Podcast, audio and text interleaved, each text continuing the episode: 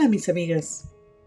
En esta mañana continuaremos con la serie la ansiedad, parte 2.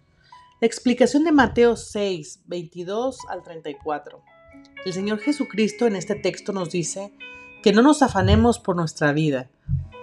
Está, está hablando de cosas que son necesarias. Usualmente los que pasan por la ansiedad se dejan controlar en sus pensamientos.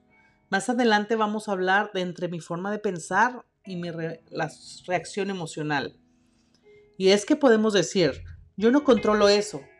Por ejemplo, si estoy durmiendo y de repente oigo un gran golpe, no me pongo a pensar si alguien entró a la casa, sino que en cuestión de micro, micro, micro segundos, antes de que llegue a pensar aún algo, inmediatamente el ruido que acabo de escuchar dispara una emoción y el corazón empieza a palpitar al máximo.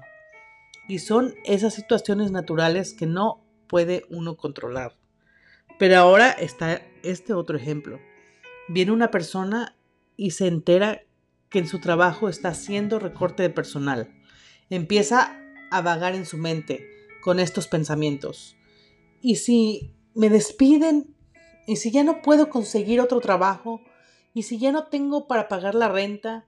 ¿Y si ya no tengo para la comida? Etcétera. Entonces empezamos a hacer un mundo en la cabeza con estas ideas, que nos llevan a tener reacciones emocionales y que son apropiadas para este tipo de temor. Entonces, ahí sí sería problema. Entonces, cuando hablamos de ansiedad, estamos hablando de una preocupación excesiva, o sea, de una preocupación incontrolable, de una preocupación que divide nuestra mente, que nos paraliza, Alguien que tiene ansiedad no toma vuestras decisiones, buenas decisiones. No hace nada.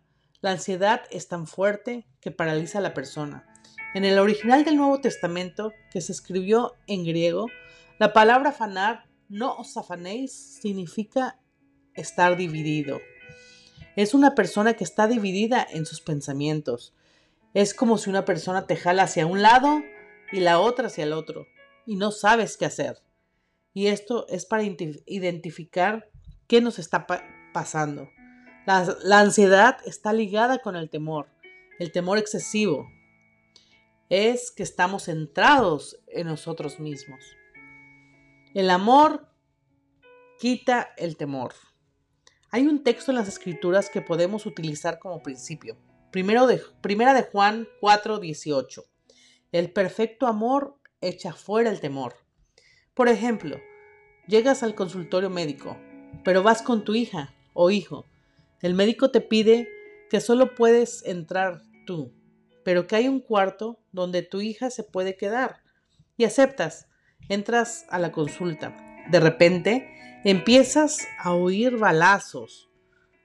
Escuchas que tu hijo empieza a llorar y a gritar.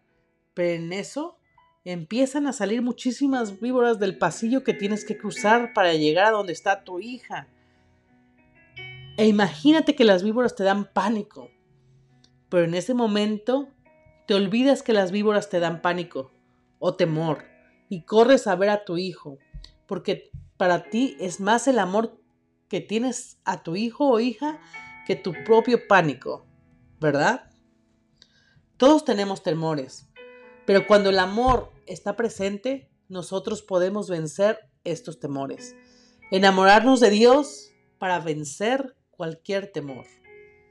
¿Qué pasa cuando una persona está controlada por el temor? Probablemente está teniendo un amor excesivo por sí mismo. Nosotros tendemos a criticar, a quejarnos, a ver los problemas y quedarnos concentradas en ellos pero es necesario convertir más mi queja en oración.